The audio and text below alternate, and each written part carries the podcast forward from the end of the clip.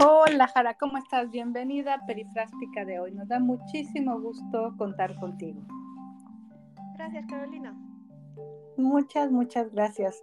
bienvenidos todos amigos a Perifrástica de hoy. Yo soy Carolina Salazar y soy la directora de Design Thinking Sweden y de Connectum City Metaverso. Y el día de hoy les quiero presentar a una mujer verdaderamente genial, Jara Pascal, que ella es la CEO de Witch y que además ella está representando, está trabajando muchísimo en temas de innovación y ella está trabajando muy de cerca con eh, la Comisión Europea a través de un tema que es la innovación y es por eso que hoy le queremos eh, invitar a platicar de ella, de su experiencia, de dónde viene y saber toda su transición desde que empezó en este mundo del design thinking, la innovación, el desarrollo y los proyectos. Bienvenida, Jara. Nos gustará mucho escuchar de ti que presentes y que, te, que presentes a Jara, que te presentes tú. Nos va a encantar escuchar de ti. Adelante.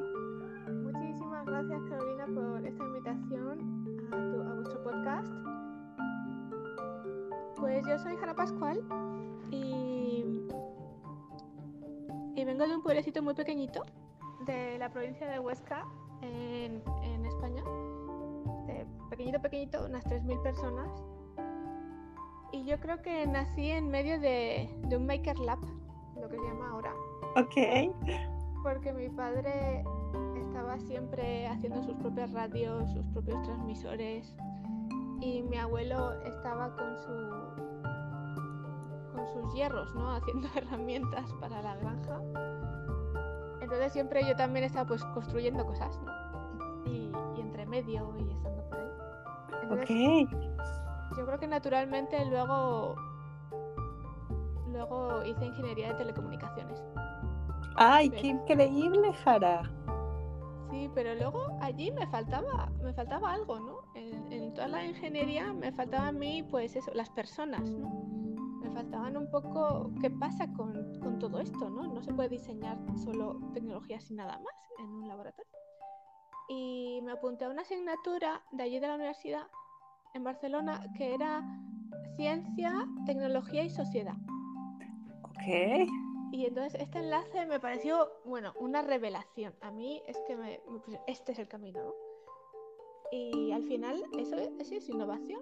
Entonces para mí fue como, vale, este es mi camino, esto es lo que voy a hacer y empecé a trabajar en laboratorios de R&D, a diseñar tecnología y aplicaciones, luego me pasé un poquitín a, consulting y luego me pasé a lo que es empresa, a gestionar innovación en la empresa, que muchas veces ha llamado pues gestión de innovación, pero yo veía que para mí eso era un liderazgo, al final estás transformando, estás uniendo a gente y allí vi que faltaba mucha conexión, claro, viniendo de Randí, ¿no?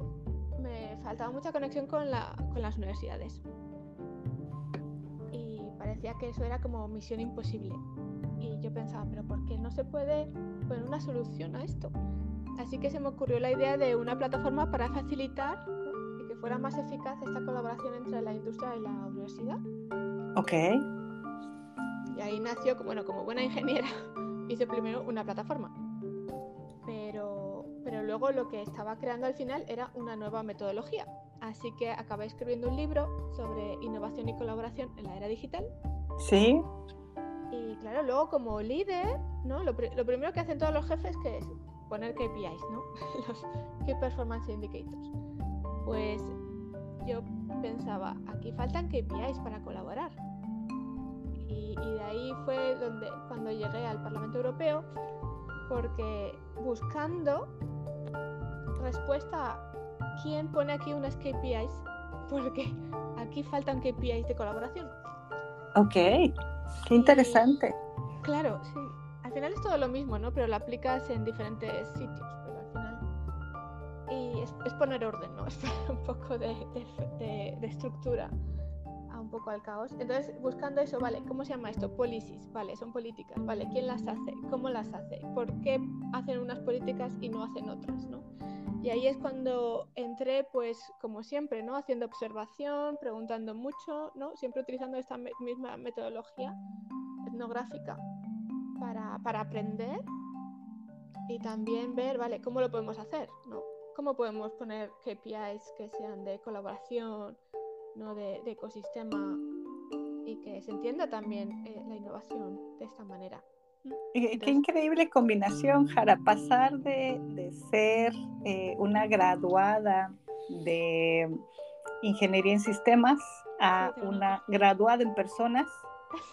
Es, un cambio extraordinario y esta propuesta, esta visión de, de, mirar lo que las personas necesitan, lo que el cliente quiere, lo que las universidades pudieran necesitar, es impresionante también viene desde, esta parte, como todo siempre la innovación, ¿no? Yo siempre reivindico, empecé mi camino de innovación en un User Lab y para mí, para mí es eso, ¿no?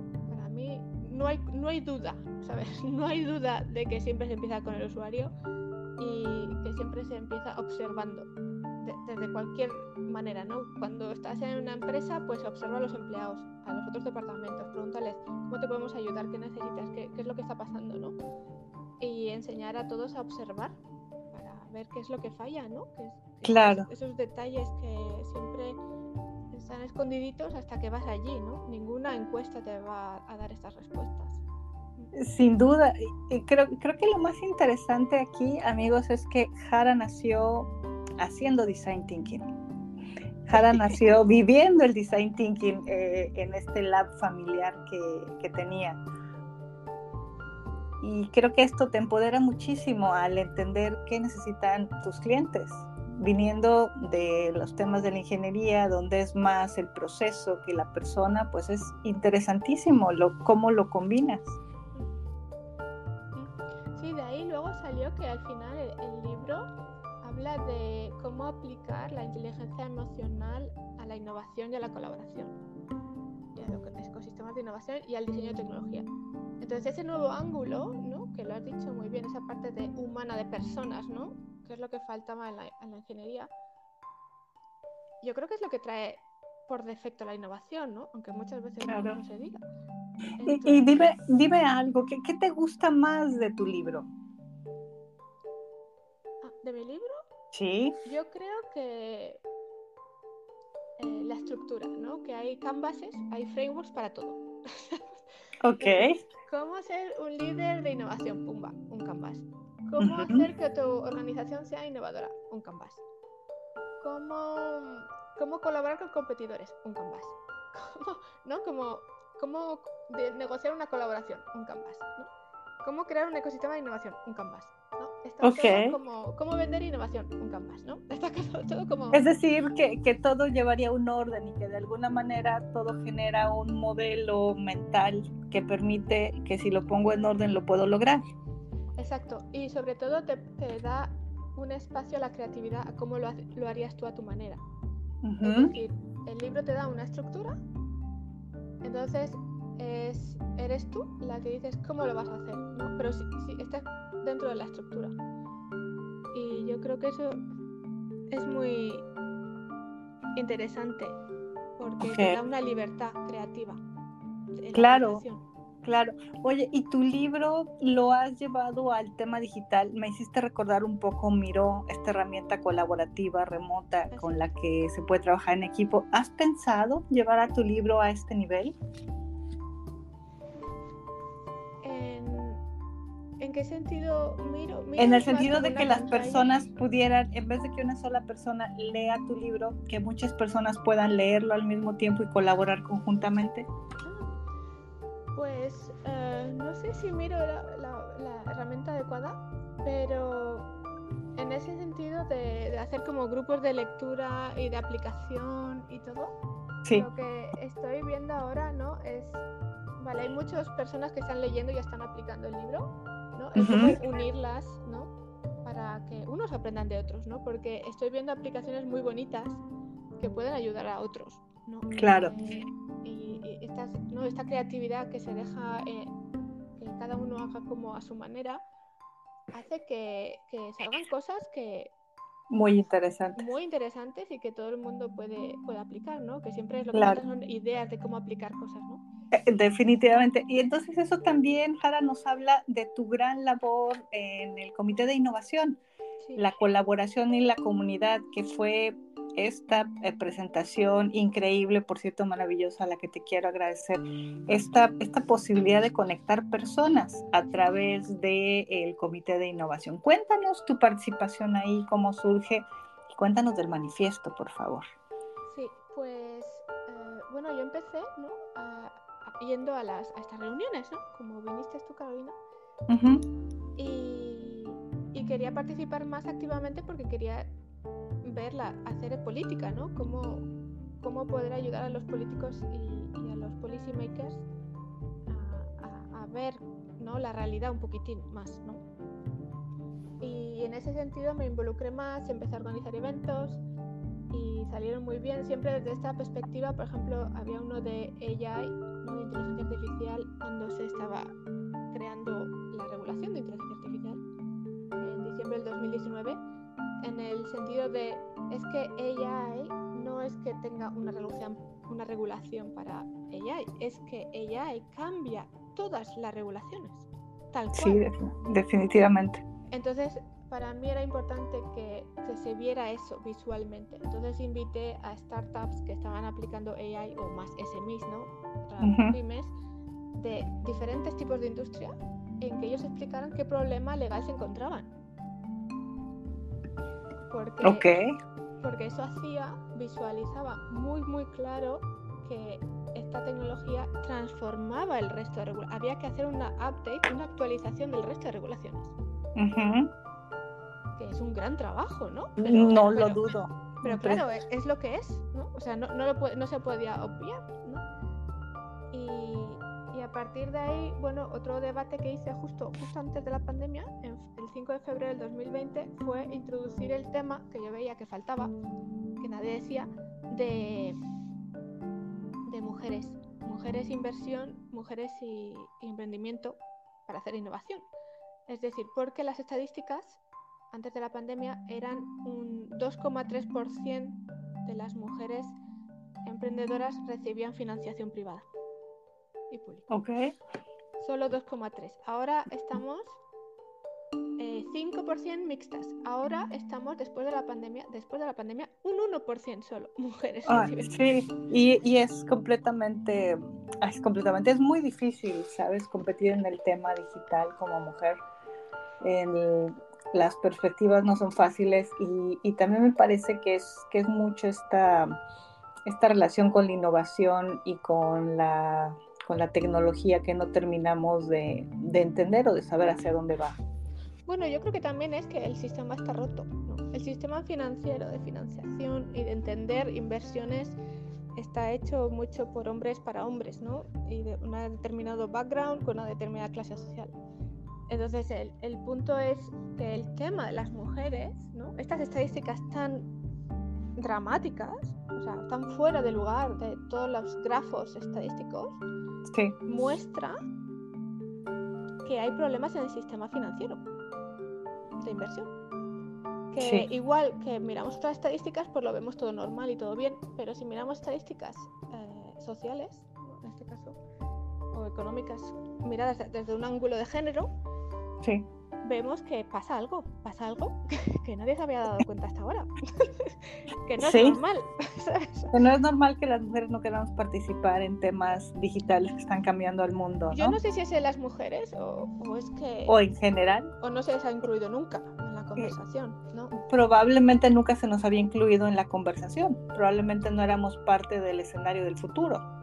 Exacto. Y eso es un problema. Esto es un problema muy grande que lo abrimos en con K4I, ¿no? con Knowledge for Innovation, lo abrimos el tema, que no estaba abierto, y, abrimos la caja de Pandora. Y yo creo que eso está muy bien. Al final, durante la pandemia, ese año, el 2020, organizamos siete debates desde diferentes puntos de vista, con un montón, siempre lo que miro yo, ¿no? que haya una diversidad de conocimiento, una diversidad de opinión, una diversidad de background, que venían de diferentes países, que fueran eh, desde abogados, desde Venture Capital, desde emprendedoras, desde investigadores en temas de género, eh, Business Angels, hablando sobre el tema, qué es lo que está pasando, ¿no? Incluso de los bancos, ¿no? ¿Qué está pasando? Contarnos qué pasa. ¿no? Y que esas voces de diferentes, em, diferentes sitios, lugares, situaciones y contextos hablaran con los políticos y con quien hace las políticas y dijeran, esto es lo que está pasando y es urgente que lo solucionemos. Y fue tal el shock de la información que decimos, pero, pero, ¿y esto dónde ha salido? Madre mía, ¿no? Eh, hicimos em, un reporte, pero en lugar de hacerlo de estadísticas, lo hicimos de qué es lo que está pasando de verdad, ¿no? Nos salieron un montón de datos, ¿no? Cualitativos, podemos decir, ¿no? Lo que sea. Llevándolo a tu terreno de design thinking, ¿no? Hicimos un, un, un reporte etnográfico de qué es lo que está pasando, ¿no? ¿Qué, qué pasa con el usuario? Sí. Exacto. Y, exacto. ¿Y qué, qué está? Entonces ahí eh, ese, ese, reporte eh, lo presenté en un public hearing oficial del Comité de Igualdad de Género en el Parlamento Europeo. Sí. Y fue una de las bases para las nuevas eh, leyes y propuestas del comité, porque lo hicimos como muy también muy estructurado, ¿no, Carolina? Yo soy muy estructurada también. Como buena ingeniera. Exacto, como buena ingeniera. Entonces puse las siete acciones para solucionar el problema. Ok. Para crear bueno, también muy en el tema político se necesita un plan, ¿no? Exacto, sí, sí. Una guía, ¿no? ¿Qué pasa luego de esto, no? Y para ayudar a, a todas las personas, para mí era siempre lo mismo, ¿no? A diferentes niveles tienen que poder aplicar este sistema, ¿no? Tiene que ser suficientemente flexible y adaptable para que un político lo pueda aplicar una empresa, una empresa pequeñita lo puede aplicar, una startup, un venture capital, ¿no? Para mí ese era el objetivo, hacerlo holístico para todos y, que se, para, para, poder hacer el cambio, ¿no? Sí. De una manera súper fácil. Entonces de ahí luego, eh, al año siguiente hicimos una, una propuesta, bueno, aparte de eso estuve en debates de ecosistemas de innovación y todo eso, ¿no? Sí pero la ayuda a las mujeres, no sé, a mí me gusta el decir, bueno, es que este tema hay que resolverlo ya, o sea, es súper mega urgente. Entonces hicimos un, un, proyecto piloto que el Parlamento Europeo, los políticos eh, propusieron, que era datos y mujeres. ¿no? Y aquí volvemos otra vez al tema de tecnología, porque no había datos. O sea, no, había datos. No los hay. No, no los hay, Claro, no hay, no hay de ¿No qué, hay? Es lo que, qué es lo que está pasando en tiempo real y cómo, porque todavía estamos con encuestas. ¿Cómo que todavía con encuestas? O sea, estás Bueno, dando bueno, 70 claro. billones de euros y te Para estar en las reporte encuestas. con encuestas. O sea, no. Bueno, Bueno, las mujeres somos parte de la encuesta, pero no parte de la realidad. Y eso ha sido siempre, Jara. Claro, pues hay que cambiarlo. Nosotros participamos de la encuesta, pero no de las soluciones. Me hiciste recordar el maravilloso libro de La Mujer Invisible, ¿no? Exacto, sí. Donde, pues sí, contamos, contamos para que nos cuenten, pero no contamos para crear, para que esto cambie la situación en la que vivimos o que cambie las acciones con las cuales se va a cambiar el futuro de la mujer. Sí, por eso. Entonces esto para mí era un tema urgente, ¿no? Sí. Ese proyecto se aprobó, entonces es un nuevo mandate del Banco Europeo de Inversión y el Fondo Europeo de Inversión. Tienen como, como trabajo nuevo eh, crear un índice de género y recolectar estos datos automáticamente Ok. y analizar qué datos son necesarios para poder crear programas, evaluar la situación, porque igual se está haciendo un programa, pero no sirve para nada porque la realidad nos faltan datos, ¿no? Y la realidad va por otra dirección. ¿no? Entonces, ¿qué nos está diciendo? Yo también que soy mucho de el gut feeling, ¿no? ¿Qué nos está diciendo nuestras mariposas en el estómago? Sí. Pues que la cosa no va bien, ¿vale? Eso está clarísimo. Ok. Entonces, ahora necesitamos datos para decir, vale, ¿qué es lo que no va bien? ¿no? Porque hay millones de personas o mujeres también que están ahí fuera sufriendo, ¿no? O no pueden hacer sus negocios, o nadie les ha comprado sus soluciones, o no reciben financiación pública o privada, ¿no? Sí. Están todo el rato recibiendo, pues, ah, es que no entiendo. Ah, pues no sé, pues todavía te falta esto, ¿no? Y, y no es justo. Y faltan datos para saber qué es lo que de, verdad está sa- pasando y que salga a, a- a la realidad a la realidad. Todos los problemas. Claro, y todos estos datos te llevaron a compilar la información y a trabajar con el Key for Innovation y a presentar un manifiesto Exacto. de innovación. El manifiesto de innovación también viene por la nueva Innovation Agenda, ¿no? Agenda de innovación nueva que creó la comisaria de innovación de la Comisión Europea, María Gabriel, que decía, bueno, me falta información también, ¿no? Sí. Entonces nosotros dijimos, bueno, vamos a hacer una, una caja de ideas, ¿no? Podemos decir, en el que todas las personas tienen la posibilidad de dar su idea y su opinión, qué es lo que falta en innovación en Europa. Que eso está muy bien, porque das voz a personas que no están ahí normalmente. Claro. Y, y gracias a eso nosotros también dijimos, bueno, aquí faltan muchas mujeres, vamos a dar a todas las asociaciones de mujeres esta oportunidad de decir qué es lo que necesitan. Sí. ¿No? Porque hasta ahora nunca habían sido escuchadas, ¿no? Por lo menos. ¿Y, qué desafíos enfrentas al, instalar toda esta novedad en el, en el, propio Parlamento, en la propia comisión? ¿A qué, ¿Cuáles son tus mayores desafíos? Pues yo creo que el desafío, una vez que, ¿no? Es del que sí, sí, sí, no todos dicen claro, claro, claro, claro, a que algo pase. Ok. Entonces. ok, sí, a la, a la realidad. Claro, claro. Entonces hay, entonces hay que descubrir, vale, ¿qué hay que hacer? ¿no? ¿Qué necesitas tú para poder tomar una decisión de que esto simplemente, ¿no? ¿Quién toma la decisión? No, es lo mismo que el design thinking, ¿no? ¿Cuáles son tus usuarios? ¿Quién toma las decisiones? ¿Cuál es el rol de cada uno? ¿no? Entonces, poco a poco ir entendiendo, porque el tema de mujeres eh, toca muchos departamentos, ¿no? Toca muchos, ¿no? Es economía, pero es industria, es innovación también, pero diversidad, estrategia social. yo creo que tocas temas muy importantes dentro del propio proceso de innovación. ¿Qué estrategias nos recomiendas que se pueden aplicar para asegurar, por ejemplo, que las empresas pequeñas o medianas, no solo en manos de mujeres, se puedan beneficiar de la innovación? Yo creo que lo primero es la mentalidad. ¿no? Tener una, una mentalidad de que por muy pequeñita que sea la empresa o muy grande, ¿no? pero podemos decir una pequeñita empresa sí. que hace una cosa muy bien ¿no? y tiene muy buen pues, dinero que llega cada mes y entonces tú puedes pagar a tus empleados, ¿no? O sea, algo que funciona muy bien. normalmente lo que pasa es que tienen miedo de hacer innovación, ¿no? Porque no quieren perder ese dinero que les llega cada mes para poder tener su empresa, ¿no? Sí. Entonces, eh, ahí está la parte de, mentalidad súper importante. Es decir, no, es que tú vas a seguir haciendo las cosas que te dan dinero, ¿no? Lo que llaman keep system running, sí. ¿no? Operacionales. Sí, sí, sí. Pero te tienes que preparar para el futuro. Eso es muy importante. Entonces, en ese sentido, es decir, tener esa mentalidad de ir ir probando, ¿no? El decir, a mí me gusta mucho un, compañero que está en el libro, creo que en el capítulo 7, una entrevista a él, eh, que se hace Textile, ¿no? Que dice, yo pongo un poquitín de dinero y digo, a ver, ¿qué puedo experimentar aquí ahora?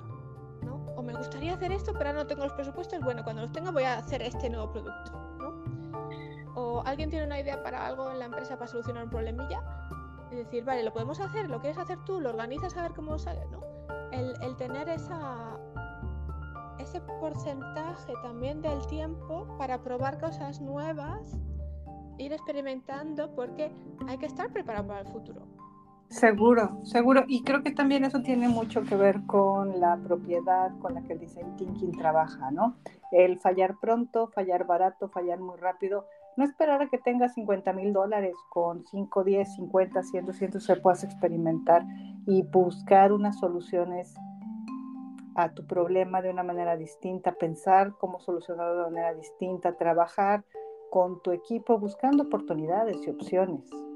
No es esperar a que, a que vayas a tener siempre la cantidad de tiempo, de dinero y, y esfuerzo o personas para cambiar Exacto, y luego es la parte esa que hemos hablado antes, Carolina, of the record.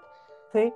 Que, bueno, si no tienes financiación, pues la buscas, ¿no? Con financiación pública de proyectos europeos para hacer innovación. Claro. Entonces puedes invertir, ¿no? Un poquitín de tiempo, pues en decir, vale, ¿cómo funciona esto, no? Porque a veces si eres nuevo, dices, uh, ¿qué es esto, no? dices, vale, ¿cómo funciona? ¿Puedo hacer test de prueba de, de hacer consorcios y No, igual al principio no sale, ¿no? Pero es que estás aprendiendo. Entonces, claro. esto es muy importante también tener esta mentalidad de hay que probar qué herramientas tengo yo aquí, qué es que me están dando también el gobierno para que yo pueda innovar, ¿no? Claro, y, y esa es la siguiente pregunta que te tengo a veces eh, vemos a las comisiones, a la, a la comunidad europea, las comisiones dentro de la comunidad europea, a veces vemos que acercarnos a alguno de nuestros gobiernos aquí en Europa o allá en, en Latinoamérica es muy difícil. Pensamos que la, Comisión Europea está muy lejos de mí. Y, y eso a veces me, me, me deja sin ganas, me, me, hace sentir que voy a hacer un trabajo enorme y que a lo mejor no voy a conseguir nada o que no sé cómo hacerlo. ¿Qué nos recomiendas, Jara? ¿Cómo nos acercamos para lograr tener un poco de apoyo en las empresas pequeñas, en las empresas medianas? Y bajo también, bajo tu mirada, si es fácil o difícil. Pues verdad que puede estar, se, vea lejos, ¿no? Porque sí, ¿no? Pero en, en, ese punto también es como decir, ¿qué mentalidad tienes, ¿no? ¿Qué, ¿Qué, granito de arena yo quiero aportar? ¿Qué es lo que veo yo que no funciona que quiero cambiar? O, o simplemente me quiero informar y quiero participar activamente, ¿no? Entonces, yo creo que primero es la, la autorreflexión, ¿no? ¿Qué es lo que quiero hacer? Y entonces ya, ya buscar los, los medios el, punto de decir acercándote, pues es quién conozco yo o si no conozco, me hago un googleo de estos rápidos sé quién está aquí, esto cómo es, porque hay un montón de asociaciones, de, actividades, de proyectos. Apúntate a las newsletters, ¿no? Que es lo, el mundo de las newsletters es lo más fascinante muchas veces para coger inspiración. Y ves a eventos de estos gratuitos, ves aprendiendo, ¿no? Al final es como o te haces un máster de MBA, o te haces un curso de Design Thinking, o te, te pones a investigar etnográficamente. Pero haz algo, muévete, ¿no? Exacto, no es la parte, quiero entender qué pasa ahí en Bruselas. Pues ala, apúntate a todas las newsletters, ve a todas las cosas gratis y empieza tú a entender qué es lo que está pasando, qué es lo que te gusta, ¿no? Porque igual dices, ah, esto no me gusta, vale, pues no vayas más. Esto te gusta, ah, mira, investiga más, ¿no? ves más ahí, pregunta, haz un café virtual con alguien que te ha llamado la atención, empieza a hacer preguntas, ¿no? Coge información, ¿vale? ¿Y, cómo y la próxima vez pregunta, ¿cómo puedo participar? ¿no? Jara, estás hablando de dejar de tener miedo, Jara. Estás hablando de permitirnos fallar, de tener la oportunidad de acercarnos a otros que a lo mejor saben más que nosotros, que están mejor conectados. Es es esta posibilidad de acercarme a alguien que es mejor que yo y lograr su amistad o lograr la oportunidad de, como dices, tomar un café y aprender de otra persona. Y aquí mi pregunta para irnos despidiendo, ¿estamos preparados para la innovación? ¿Estamos preparados para las oportunidades que pudiéramos lograr? Yo creo que nacimos preparados porque si vemos ya lo que siempre hacen en todos los TED Talks, ¿sabes? Todo lo típico, hay típico, típico, desde la prehistoria hemos innovado, la tecnología, no sé qué, ¿no? Al final eso es verdad, ¿sabes? O sea, nacimos y desde pequeñito estamos experimentando, probando cosas, cuestionando todo y imaginando, ¿no? ¿Quién no ha estado soñando, ay, si vamos a hacer esto? O, ¿y si aquí esto se hace? ¿No? E, es forma parte de nuestro ser lo que igual culturalmente pues se, está cerrando, ¿no? no sé claro. Pero nacimos siendo innovación. Qué maravilla. Pues amigos, ya llevamos casi 30 minutos aquí en nuestro podcast hablando a profundidad de temas bien importantes para todos nosotros, tanto para la oportunidad de entender cómo hacer un negocio, cómo innovar, cómo trabajar, cómo tener esta, esta pasión por hacer las cosas. Y ha sido un podcast realmente maravilloso en voz de Jara comentándonos todas estas oportunidades. ¿Cómo nos acercamos a ti? ¿Cómo, cómo estamos, eh, cómo nos incluimos para estos eventos contigo, Jara? Por favor, ¿cómo te localizamos? Pues mira, como soy fan de las newsletters últimamente, pues tengo una newsletter en español que os podéis apuntar en jarapascual.es barra ejercicios, donde hago ejercicios de, de innovación cada semana y allí pues hablo en español, ¿eh? hablando del, Club de los Super Innovadores y si no luego en CollabWith os podéis hacer una cuenta gratuita y cada semana os mandamos oportunidades de financiación europea no está nada mal. Muchísimas gracias amigos, pongan, pongan atención porque ahí es donde podemos apoyarlos, ahí es donde este, Jara puede apoyar a todos aquellos que están buscando una oportunidad de apoyo financiero, de apoyo en la consultoría o de aprender algo con Jara Pascal. Jara, ¿cómo te gustaría despedirte el día de hoy? Pues que seamos amables y pensemos en que bueno, ¿cómo podemos hacer hoy estas cosas? ¿no? Yo creo que con esa mentalidad. Muchísimas gracias, Jara. Gracias, amigos, a todos los que nos siguen en Perifrástica de hoy. Ha sido un honor tener a Jara Pascal. Nos ha hablado de su libro, de la comisión, del manifiesto y de todo lo que hay que hacer para dejar de tener miedo, para ayudarnos a ser mejores y para llegar a entender que la posibilidad de ser mejores es solo intentarlo. Está un paso, a un café, a un mail, a un newsletter. Solamente inténtalo para que lo puedas lograr. Muchísimas gracias a todos y de nuevo muchísimas gracias a Jara Pascal. Se despide Carolina Salazar de Perifrástica de hoy. Gracias, Jara.